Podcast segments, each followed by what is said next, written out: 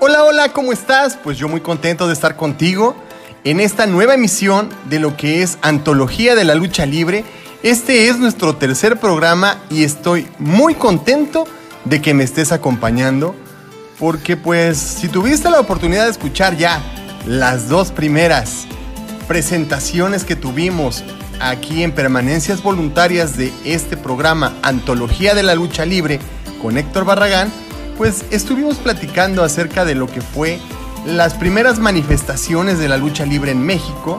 Es muy interesante el darle seguimiento a lo que ya empezamos a tocar como tema, que es los antecedentes de la lucha libre, por lo cual a este capítulo, tercer capítulo de antología de la lucha libre, lo vamos a nombrar Primeras funciones de lucha libre y sus arenas.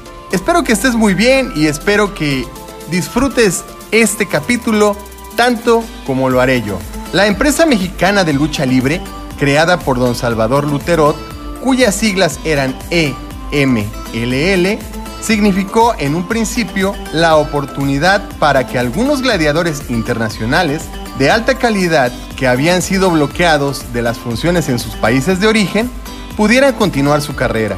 Con el tiempo también se convirtió en una opción laboral para gente de nuestro país, porque el señor Luterot González planteó desde un principio que la lucha libre se conformaría esencialmente por elementos mexicanos. Poco tiempo después se implantó este deporte en México. Él mismo fundaría la Escuela de Lucha Libre en la antigua Arena México.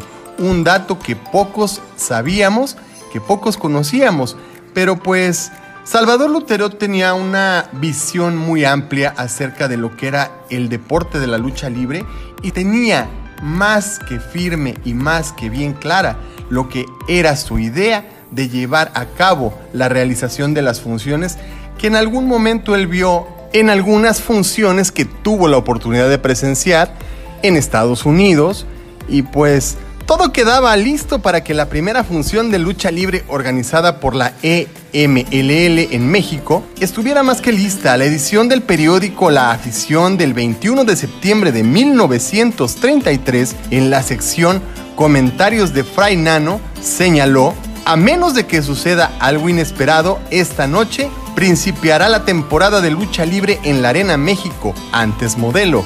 En la lucha estelar se presenta Jackie Joe, un luchador sonorense, campeón mundial de peso ligero, que estaba realizando una estupenda temporada en los Estados Unidos, contra el californiano ex campeón de la Marina, Bobby Samson. En la semifinal, el chino Achiu enfrentó a Ciclón McKay.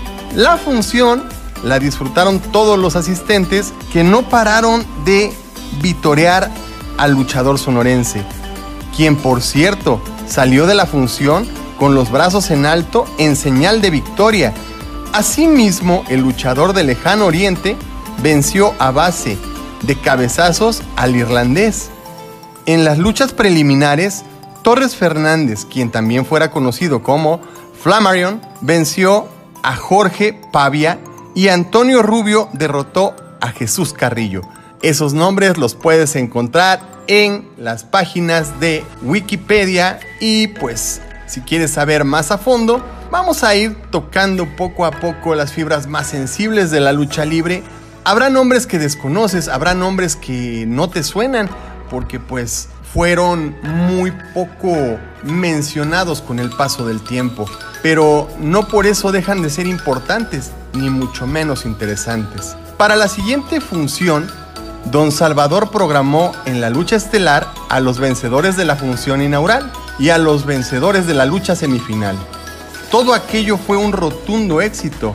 Jackie Joe venció al chino Achiu y así el sonorense culminaba su primera gira por la capital de la República, para después irse a cumplir algunos compromisos de funciones que tenía pactada en Estados Unidos las casi 5.000 localidades de la Arena México se habían abarrotado para abrir esta función y estuvieron Porfirio Becerril, que le ganó a Gabriel Urriarte, y Mario Núñez, quien empató con Dientes Hernández.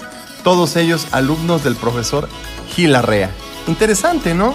Fíjense, hemos estado tocando lo que son los inicios, cómo llega la lucha libre a México, cómo es que Salvador Luterot se empieza a interesar por el deporte de la lucha libre que había tenido el chance, la oportunidad de presenciarlo en la zona fronteriza con Estados Unidos y México.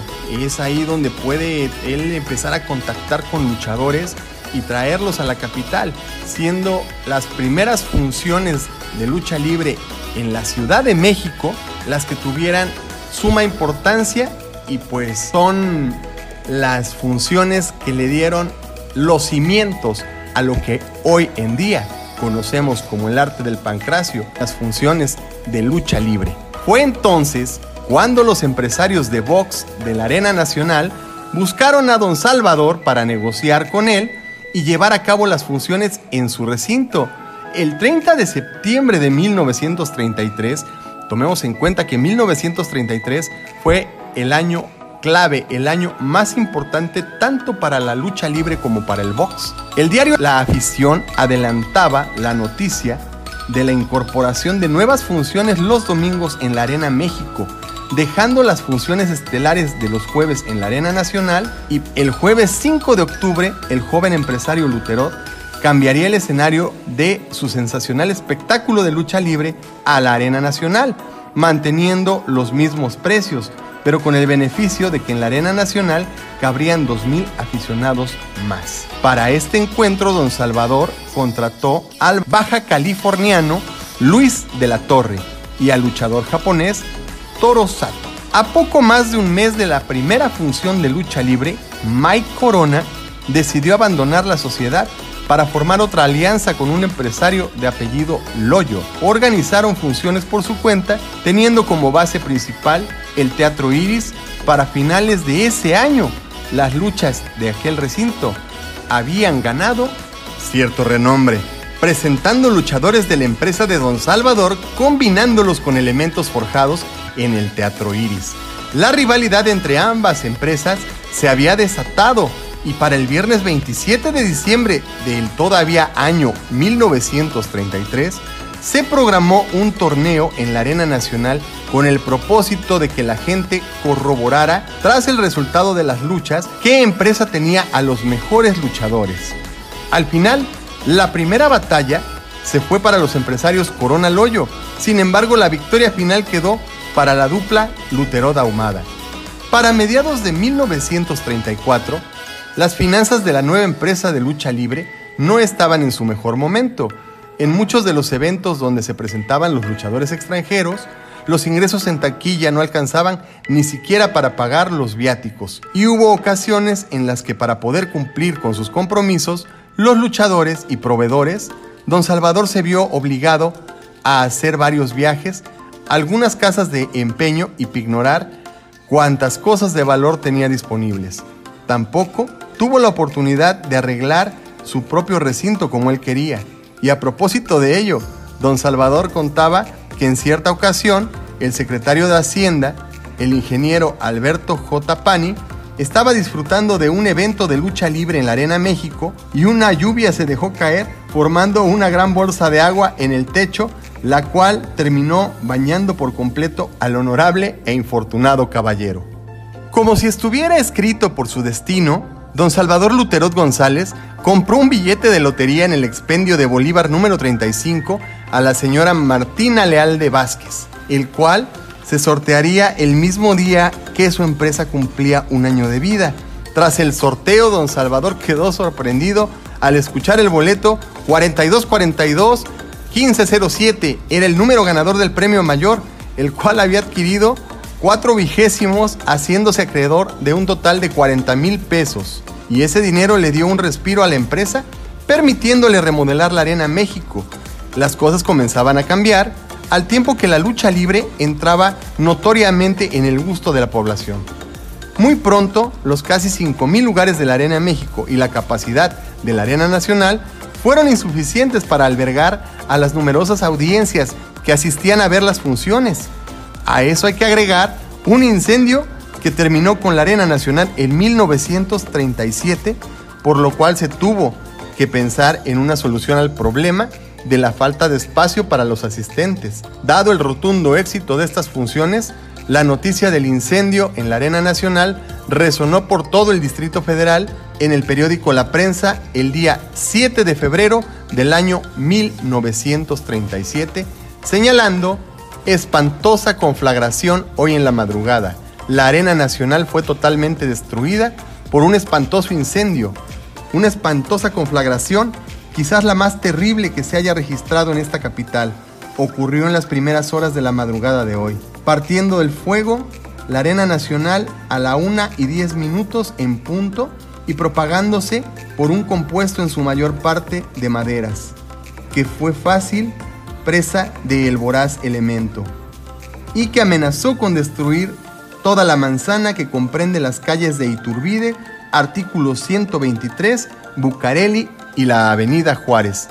Al lugar del incendio llegaron los peritos a indagar las causas que provocaron el incendio Después de evaluar las evidencias, concluyeron que se trataba de una tragedia provocada por algún malintencionado que regó algún líquido inflamable en varias zonas de la arena para prenderle posteriormente un cerillo. El saldo de las pérdidas se elevó a los 430 mil pesos, afectando a los miles de aficionados que semana tras semana asistían a esa arena, dejando sin medios de subsistencia casi 400 personas, las cuales dependían de las peleas profesionales de box, así como las más de 150 personas que se alimentaban gracias a la lucha libre. Toda esta gente quedó prácticamente en la calle a consecuencia del desastre, algo que quedó patente con la irónica exclamación del empresario de negocios Jimmy Fitton. Ante la tragedia, mis 17 años de trabajo han quedado destruidos en 17 minutos. Periódico Excelsior, el 8 de febrero de 1937. Pues básicamente estos son los inicios, los antecedentes de las primeras funciones de lucha libre en México. Interesante, ¿no? Pues si quieres seguir escuchando lo que es la antología de la lucha libre, nos vemos en el próximo capítulo, el capítulo 4 de esto que es Antología de la Lucha Libre con Héctor Barragán por permanencias voluntarias. No te pierdas el próximo capítulo y vamos a pasarla muy bien, escuchando todo acerca de la historia de la lucha libre. Hasta la próxima. Yo soy Héctor Barragán y que tengas un excelente día.